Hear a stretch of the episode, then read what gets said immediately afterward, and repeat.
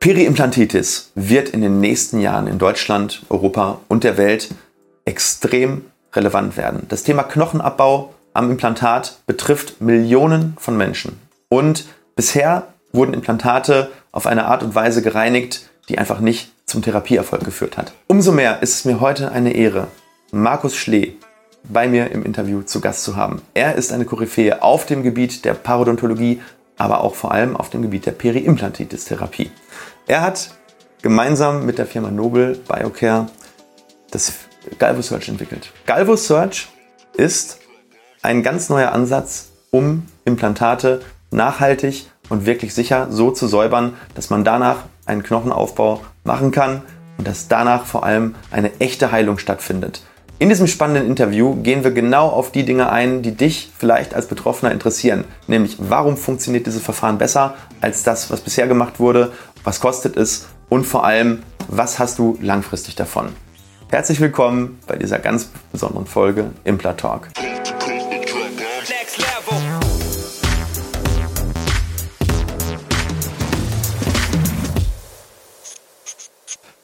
Herzlich willkommen zu einer ganz besonderen Folge im Talk. Es ist mir eine außerordentliche Ehre, eine Freude, hier jemanden sitzen zu haben, der in den letzten ein, zwei Jahrzehnten das Thema Periimplantitis-Therapie in Deutschland mitgestaltet und geprägt hat.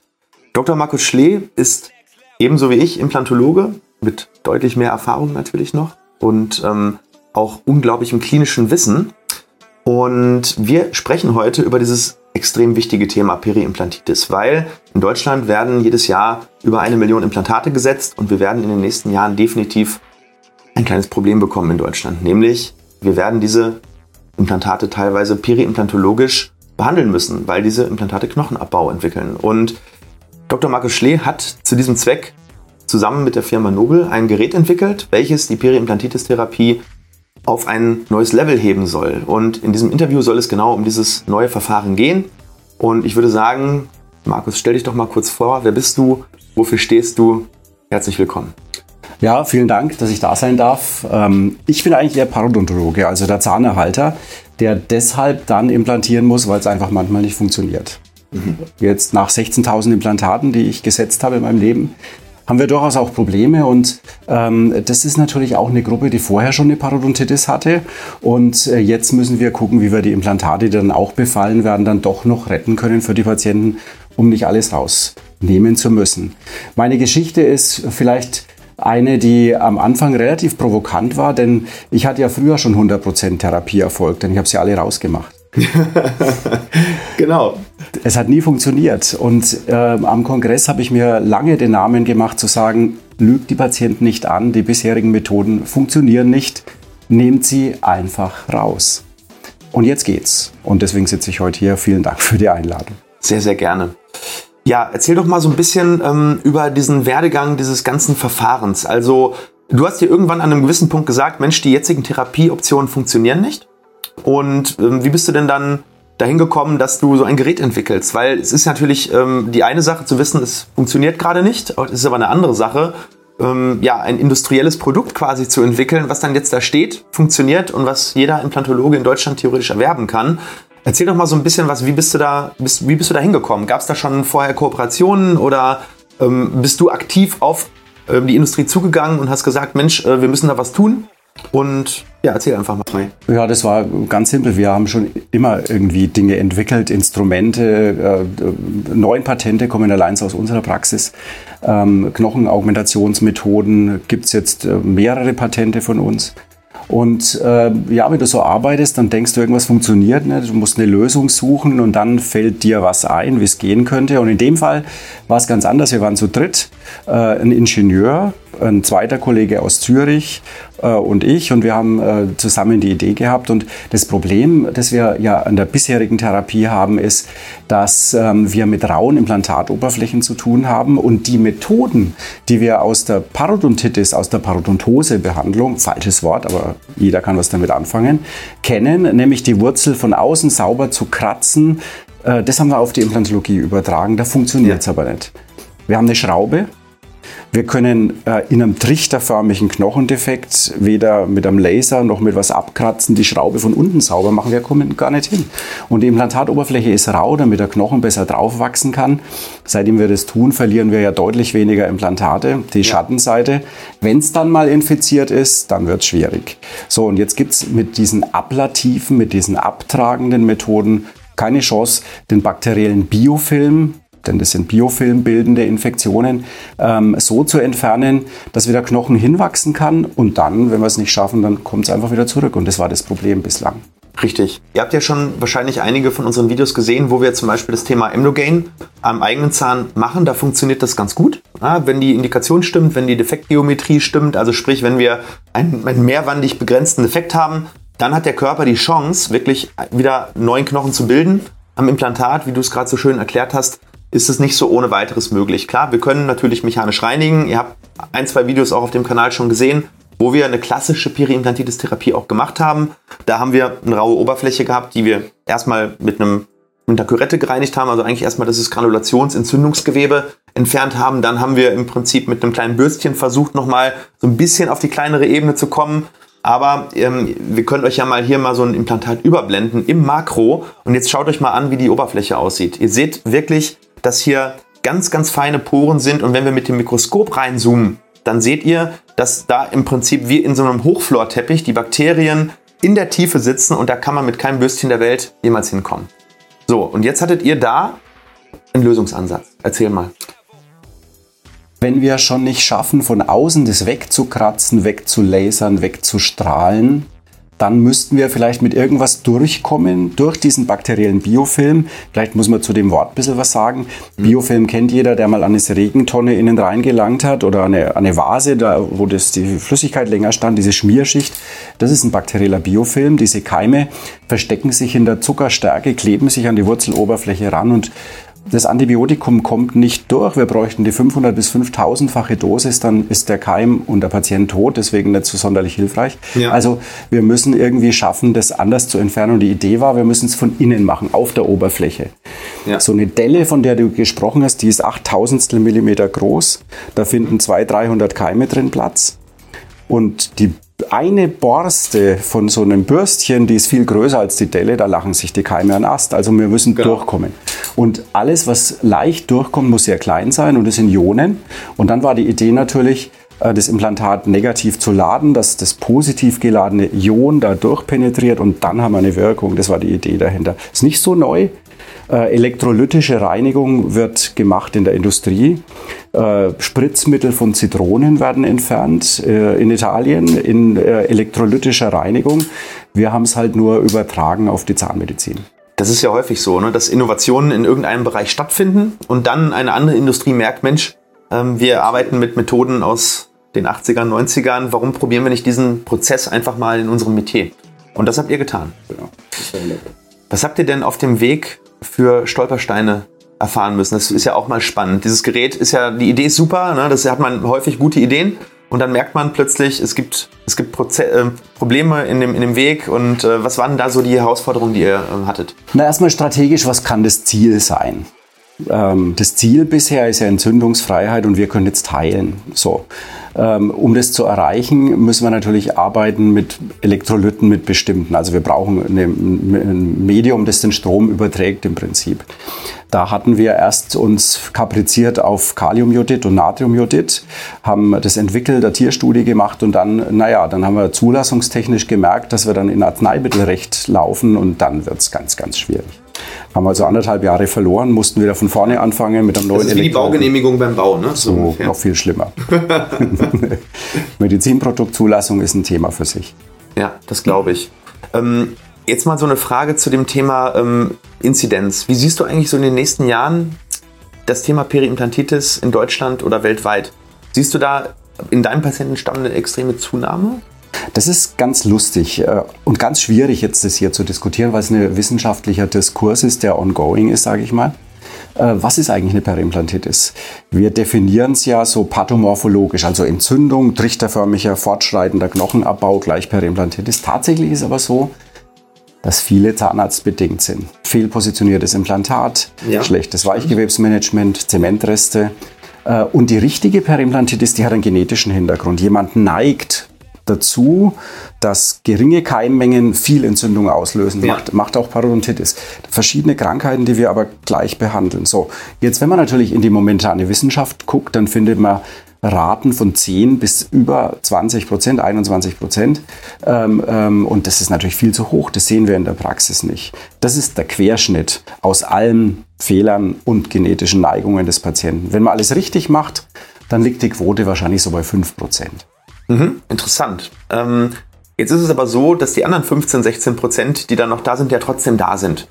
Ähm, das Thema Galvo Search, das ist ja dieses Gerät, ähm, kannst aber damit im Prinzip beide Dinge Absolut. therapieren. Das heißt, du kannst Fehler, die vielleicht in der Behandlung primär gemacht wurden, ausgleichen, indem du sagst, Mensch, wir machen das Implantat nochmal richtig sauber, chemisch, sodass wir es wirklich dann, oder mit Ionen, äh, sodass wir dann danach nochmal zum Beispiel augmentieren können, nachaugmentieren können. Natürlich, klar, das hat Grenzen.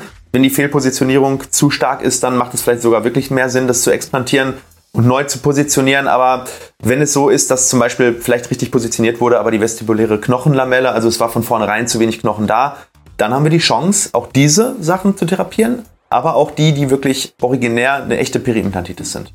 Das Schöne ist ja, dass man die anderen leichter therapieren kann, weil kein genetisches Hindernis beim Patienten da ist. Genau. Die Zementrestfälle, das sind die, die am einfachsten gehen. Ja. So, und das ist natürlich das Schöne. Die Fehlpositionierung schwierig. Das muss man dann doch manchmal entfernen. Oder äh, wir schauen uns natürlich auch die Knochenanatomie ab. Wenn die Perimplantitis rechtzeitig erkannt wird, deswegen der Aufruf, das gut zu überwachen an die Kollegen oder an die Patienten, es überwachen zu lassen. Das sagen wir ständig auf diesem Kanal, auch, auch in, äh, in der Verantwortung des Patienten natürlich, zu sagen, ich gehe, weil ich Implantate habe, vielleicht öfter zum Zahnarzt, als ich es tun würde, wenn, weil ich, wenn ich keine habe. Ne, also wir sagen, wenn Periimplantitis schon vorliegt, alle drei Monate mindestens, auch PZR und äh, im Prinzip die ganze Überwachung in der Prophylaxe. Aber auch wenn einfach nur ein Risikofaktor da ist im Sinne von Diabetes oder er raucht, dann mindestens alle vier Monate. Absolut. Ne? Wenn man so ein Implantat ja knochenbündig setzt und das Problem beginnt, dann haben wir einen kraterförmigen Defekt Knochen außenrum. Und wenn das Implantat jetzt sauber ist und die Methode schafft es, das sauber zu machen, dann haben wir ein tolles regeneratives Potenzial von dem Knochen, kann wieder Knochen hinwachsen und man kann es ausheilen, auf Null zurückstellen. So, je mehr Knochenwände fehlen, desto schwieriger wird es. Und wenn ja, das Implantat mal wie so ein Spargel aus der Landschaft raussieht, dann wird es schwer, da wieder Knochen hinzukriegen. Und dann explantiere ich durchaus mehr, als es andere tun. Mhm. Jetzt erzähl mal, wenn wir jetzt mal so wirklich in diesen Prozess reingehen, ähm, vielleicht nochmal zum Abschluss, wie lange hat die Entwicklung des Geräts insgesamt gedauert? Zehn Jahre tun wir damit rum. Zehn Jahre? Ja. Wahnsinn. Wahnsinn. Ähm, ich glaube, ihr hattet dann, ich, ich meine, ich habe 2018 zum ersten Mal irgendwie was gehört. Da gab es so die ersten glaube ich, Pilotpraxen oder ähm, Studien, wo dann wirklich das Gerät mal eingesetzt wurde. Ist das richtig? Ja, wir haben so ungefähr 2018, 2019 haben wir begonnen am Patienten. Ja. Vorher war natürlich eine Tierstudie und ganz viel in vitro, also Laborversuche. Äh, aber ja. wir sind jetzt um fast drei Jahre am Patienten. Genau. Ich habe jetzt, äh, ich glaube, das habe ich irgendwo in einer Fachzeitschrift mal gelesen, dass das Gerät in der Entwicklung ist und jetzt ist es am Markt. Ich glaube seit Oktober. Einem, seit Oktober. Mhm. Ähm, erzähl mal, wie dieser Prozess läuft einer klassischen Therapie, die bisher passiert ist, also die klassische Periimplantitis-Therapie. Und wie ist die wie ist der Unterschied für den Patienten und für den Behandler mit Galvo Search? Vielleicht, wir können ja mal einmal den ersten Prozess durchgehen, alte Periimplantitis-Therapie Step by Step, und dann gehen wir mal den neuen Prozess durch und dann vergleichen wir. Na, die alte Therapie, da gab es ja zwei Lager. Das meine ging ganz schnell, ich habe sie einfach rausgemacht, habe es abheilen lassen, habe Knochenaufbau gemacht und wieder von vorne begonnen. Ja. Kein Spruch, sondern das habe ich wirklich immer durchgezogen. Ganz konsequent. Wir dürfen nicht vergessen, dass diese Entzündung natürlich nicht am Ort bleibt, sondern die Keime per Blutbahn verteilt Fernwirkungen machen. Wir wissen es aus der Parodontitis, äh, ähm, dass eben ähm, Entzündungsneigung steigt, ähm, Diabetesraten steigen. Wir wissen, dass Zusammenhang zu anderen Erkrankungen besteht. Deswegen darf man eine Entzündung nicht tolerieren. Punkt. Deswegen war ich da immer straight. Ja. Der Mainstream war anders. Viele haben da dann rumbehandelt ähm, und konnten den Entzündungsgrad reduzieren. Ähm, man muss sich vorstellen, ich gehe mit meiner Parodontose-Sonde, mit der Parodontal-Messsonde, das ist das fiese Ding, das die Patienten immer piekst, in die Tasche rein und ähm, wenn's dann, wenn ich das zurückziehe und es, und es blutet dann raus, dann ist es natürlich schlecht. Und dann hat man es geschafft, tatsächlich von 100% Bluten auf, naja, 50 zu reduzieren. Und das ist für mich ein inakzeptables Ergebnis. Deswegen äh, habe ich mich anders entschieden damals. Aber das ist der Mainstream. Man hat also versucht, so abzukratzen mit Pulverstrahlgeräten, mit Lasern, ähm, das in den Griff zu kriegen. Irgendwas so nochmal zu desinfizieren. Und nachdem es nicht geklappt hat, hat man dann mehrere Sachen probiert. Jeder hat sein anderes Kochrezept gehabt und eigentlich ja. ist niemand so richtig zum Ziel gekommen. Das ist richtig. Also auch wir haben viele Perimatitis-Fälle schon operiert. Ähm, einige mit ganz gutem Erfolg, andere, wo es halt wirklich überhaupt nicht geklappt hat, wo man dann sagt, okay, äh, das hat vielleicht, man gewinnt Zeit, kann man eigentlich grob sagen. Ne? Also je, je, nachdem wie viel, kommt auch auf die Defektanatomie an. Bei schüsselförmigen Defekten klappt es besser. Äh, wenn, die, wenn die Deeszenz vestibulär ist, ist es eben nicht so gut. Wenn sie rundumlaufend weg ist, also im horizontalen, dann klappt es gar nicht. Ne? Da, auch da haben wir gar nicht erst versucht. Das war ja auch offensichtlich. Ähm, jetzt haben wir aber einen neuen Prozess. Das heißt, ähm, führ doch mal durch so eine klassische Periimplantitis-Therapie mit Galvosearch durch. Also wie äh, funktioniert das? Vielleicht überblenden wir sogar die eine oder andere Szene dann mal, sodass sich die ähm, Zuschauer das eben vorstellen können. Also zuerst mal muss man auch da die Entzündung reduzieren. Der Patient läuft also durch eine Hygienephase durch. Ähm, und jetzt muss man sich überlegen, gibt zwei Ansätze gerade. Also der, Zahnreinigung. Genau. Ja, genau. Also Zahnreinigung, Putztechnik zeigen, das Ganze ja. optimieren, klassisch sauber machen, was ja nicht zum Ziel führt, aber doch die Entzündung zumindest zeitlich begrenzt reduzieren kann. Warum? Die Lappenbildung ja, klar. ein bisschen erleichtert. Wenn du jetzt da in ein voll entzündetes Gebiet reinschneidest, ist die Chance viel schlechter, wie wenn das nur, nur noch chronisch entzündet ist. So. Dann äh, äh, kann man die Prothetik abschrauben, das ist eigentlich mein Lieblingsweg, mhm. denn das ermöglicht mir, dass ich dann zunähen kann und äh, das Implantat, also ich muss nochmal anders ausführen, ich, ich schneide auf, ich entferne das Entzündungsgewebe, wir reinigen das Implantat, es ist dann wirklich sauber. Es ist eigentlich sauberer, als es der Hersteller ausliefert. Äh, da könnte ich dann auch noch ein bisschen was dazu sagen. Es ist wieder hydrophil, also Wasser, äh, wasserliebend, sodass die Zellen da besser drauf wachsen können. So, und jetzt, wenn man einfach zunäht, dann haben wir eine raue Oberfläche, die sich einfach wieder besiedelt, die jetzt zwar gerade sauber ist. Deswegen, diese Methode ist ja keine Methode zur Behandlung von Periimplantitis, sondern nur eine Methode zum Implantat reinigen. Genau. Und jetzt geht es darum, was tue ich jetzt? Und jetzt muss ich Knochenaufbau machen, um das Rad der Geschichte wieder zurückzudrehen und es auf Null zu stellen. Und das ist jetzt das eigentliche Geschick, das man haben muss. Wer Knochen aufbauen kann, der kann eigentlich auch jetzt erfolgreich Periimplantitis therapieren. Wer es nicht kann, soll lieber die Finger weglassen davon. Ja, das heißt, du hast auch teilweise Fälle, wo du theoretisch nochmal einen Knochenblock machen würdest. Also ich arbeite eher lieber partikulär, denn der Block jetzt Zusammenhang damit zum Implantate schon steht, das ist natürlich technisch ganz sensibel und schwierig. Ja. Also ich arbeite eher mit äh, zerkleinerten Knochen oder Knochenersatzmaterial. Genau, also zum Beispiel Spenderspäne, Humanspongiosa oder Bovin, wie auch immer. Und dann eventuell in Kombination mit einer, ähm, mit einer Biologisierung, PRF oder Endogen funktioniert? Ich, ich setze immer PRF ein. Endogen ist die, da haben wir noch keine Daten dazu. Ja. Es gibt Daten mit schwacher Evidenz, dass es zusätzlich Nutzen bringt, aber mhm. das ist jetzt noch nicht so richtig gut untersucht. Bei PRF ist ja natürlich der Vorteil, dass dadurch, dass ne, mit Sticky Bone das Ganze wirklich sehr, sehr gut funktioniert. Ähm, ihr habt das schon gesehen bei uns auf dem Kanal. Äh, dadurch, dass man das Eigenblut entnimmt, zentrifugiert, die Plasmafraktion rausgewinnt, und dann in das Knochenersatzmaterial reingibt, wie auch immer, ob es jetzt vom Rind ist, ob es vom, ob es vom Spender ist. Äh, dadurch bekommen wir eine schöne Masse, die wir wirklich dreidimensional formen können, anlagern können. Ähm, partikuläres Material ohne irgendetwas hat so die Tendenz, so ein bisschen auseinander zu fließen. Ne? Und ähm, was, was dann mit Barrieremembran arbeiten? Ja, also wie gesagt, das PRF nehmen wir oder vorher schon PHP jetzt seit 20 Jahren und äh, ziehen das in jedem Fall ganz konsequent durch. Das Handling ist, wie du es schon beschreibst, natürlich viel einfacher mit dem PRF geworden. Äh, Stichwort Sticky Bone, das macht es uns leichter. Und dann bin ich sehr davon überzeugt, dass man, wenn man partikuläres Membran, äh, Material einsetzt, eine Membran einsetzen sollte. Die Datenlage ist da doch ziemlich erdrückend, auch wenn es immer wieder diskutiert wird, nach wie vor ähm, würde ich eine Kollagenmembran äh, einsetzen und am liebsten geschlossen einheilen lassen. Über das ja. andere Weg müssen wir uns dann vielleicht nochmal unterhalten. Genau, das ist ja auch der Grund, warum wir auf dem Kanal immer wieder proklamieren, wenn es verschraubbar machbar ist, also die Prothetik auf dem Implantat, sollte man das auch tun, weil dann irgendwann nach zwölf Jahren eventuell bei einer eventuellen Periimplantitis-Therapie erstens die Prothetik leichter abschraubbar ist Zweitens, wir haben nicht das Risiko der Zementreste, weil ein sehr relevanter Anteil der Periimplantitis-Fälle ist nun mal das Thema Zementreste. Haben wir euch auch schon auf dem Kanal gezeigt. Ähm, also dementsprechend, wenn es verschraubbar ist, ist es leicht abnehmbar. Wenn es zementiert ist, haben wir natürlich manchmal das Problem, dass wir uns die Prothetik dann kaputt machen. Ähm, es geht aber auch ohne die Prothetik abzunehmen, oder? Ja, also wenn man natürlich jetzt äh, sowas beginnt, ist man erst auf der sicheren Seite, dann wird man mutiger und wir haben jetzt natürlich. Äh, genau, wir haben natürlich jetzt dann begonnen, äh, Fälle anders zu lösen. Die Idee dahinter war ja, Augmentation ist das Ziel. Also ich muss das Implantat wirklich bakterienfrei kriegen und innen ist natürlich auch kontaminiert. Deswegen Deckel drauf, innen auch sauber machen und zunähen war die erste Idee. CXG? Äh, naja, das wirkt temporär, äh, aber auf Dauer, wir machen es auch rein, aber auf Dauer ist es nicht so gut. Aber jedenfalls, so, ne? Galvosearch macht das Ding innen auch bakterienfrei. Okay. Das ist die Idee. So, wenn du natürlich von außen drauf gehst, kannst du das nicht. Dann musst du auch wieder offen einheilen lassen. Das ja. ist durchaus bei einem einteiligen Implantat eine Herangehensweise. Mhm. Jetzt hat man aber natürlich erhöhtes Risiko, dass das Knochenaugmentationsmaterial sich infiziert über die Tasche, über den Sulkus und das ist der Nachteil.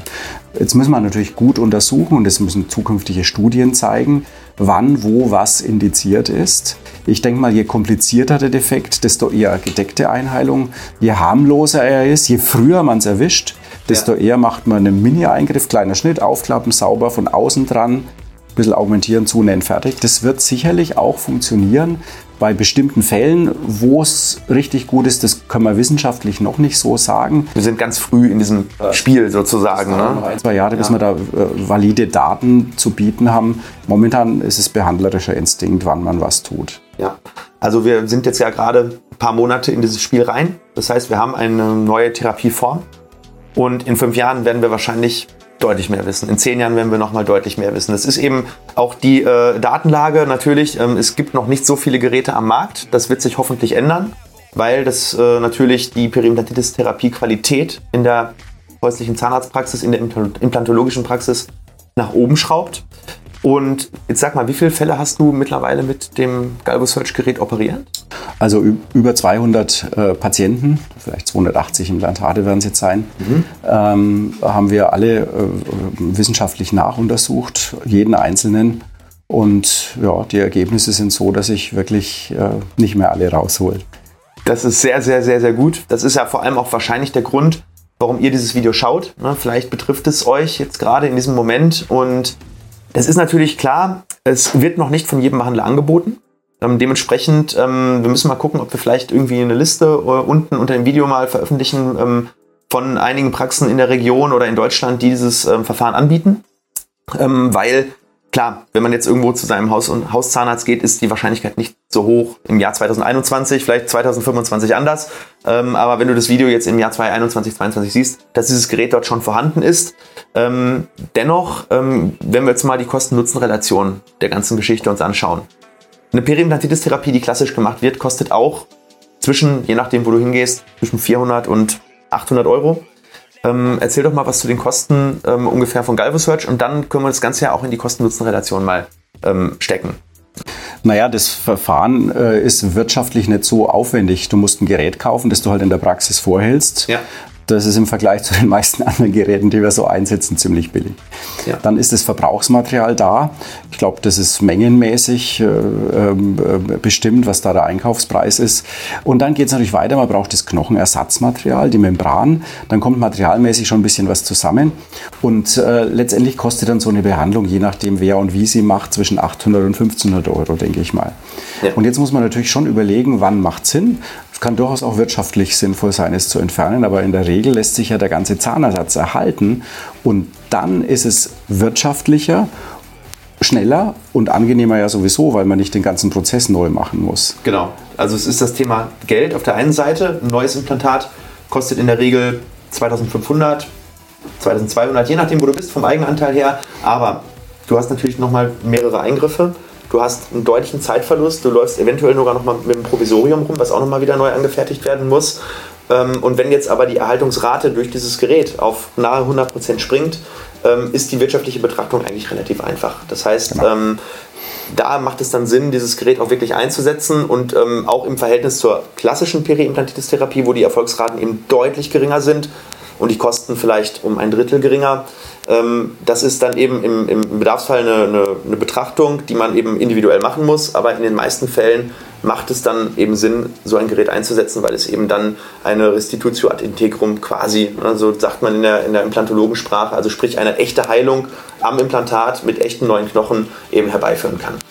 Und ja, zum Abschluss ähm, hast du noch Dinge, die du über das Thema Galvo Search gerne ähm, der, der Zuhörerschaft bzw. der Zuschauerschaft mitteilen möchtest? Weil ich glaube, wir haben jetzt ein ganz gutes Wrap-up. Ich glaube, ihr habt eine sehr, sehr gute Vorstellung davon, was ist Galvo Search, was macht Galvo Search, also diese elektrochemische Reinigung. Und natürlich werden wir auch unten in den Kommentaren natürlich äh, weiterhin gucken, wenn ihr Fragen dazu habt, auf jeden Fall bitte unten in die Kommentare reinschreiben. Äh, wir sind da sehr, sehr ähm, hinterher, dass ihr euch da auf jeden Fall gut informieren könnt. Und wenn wir was vergessen haben, dann wird es natürlich wahrscheinlich auch nochmal eine Folge, ähm, Folge dazu geben. Können wir ja vielleicht mal gucken, dass wir vielleicht mal auch mal durch so einen Fall dann durchgehen. Ähm, schreib das mal unten rein. Aber Markus, hast du noch Dinge, die du mitteilen möchtest zu dem Thema? Na, was ist die Zukunft? Die Zukunft wird natürlich Prophylaxe sein. Wir haben jetzt über Therapie gesprochen. Also wenn das Kind schon in den Brunnen gefallen ist, toll wäre es natürlich, wenn das gar nicht entsteht. Ja. Also der nächste Step wird natürlich ein Gerät, ein Tool sein, mit dem man äh, bei der Zahnreinigung schon das Implantat wieder bakterienfrei kriegen kann und, mhm. äh, und dann natürlich die Krankheit verhindern kann. Das wäre natürlich jetzt, um die Periimplantitis anzusprechen, ähm, ähm, äh, der nächste Schritt und wir sind da schon ganz gut in der Entwicklung. Und ich denke mal, in einem Jahr wird es da dann auch ein Verfahren geben, dass man, dass man in der Prophylaxe das einsetzen kann. Und dann wird es natürlich interessant, weil dann werden wir nie mehr von 20 Prozent äh, Inzidenz reden, sondern dann wird es ganz drastisch fallen für die Patienten, die mitspielen und mitmachen. Ja, unglaublicher Impact. Also ja. wirklich super, super spannend. Ähm, ich glaube, du passt mit, mit diesem Wissen auch perfekt in diesen Kanal, weil wir haben hier genau die Leute, die denen ihre Zähne nicht egal sind, denen ihre Implantate nicht egal sind. Und ähm, ja, wenn ihr Fragen habt, postet es. Ich leite diese Fragen gerne an den äh, Markus Schlee weiter. Das, einiges kann, können wir sicherlich auch selber beantworten. Und vielen, vielen, vielen Dank, dass du da warst. Gerne. Ähm, es hat echt viel Spaß gemacht. Es war ein sehr inspirierendes äh, Video. Ich habe selber einiges gelernt in diesem Interview. Also Markus Schlee, eine echte Koryphäe auf seinem Gebiet. Und in diesem Sinne wünschen wir euch ganz, ganz viel Erfolg in der nächsten Zeit mit euren Implantaten und sagen auf Wiedersehen. Ciao, haltet sie sauber. Tschüss.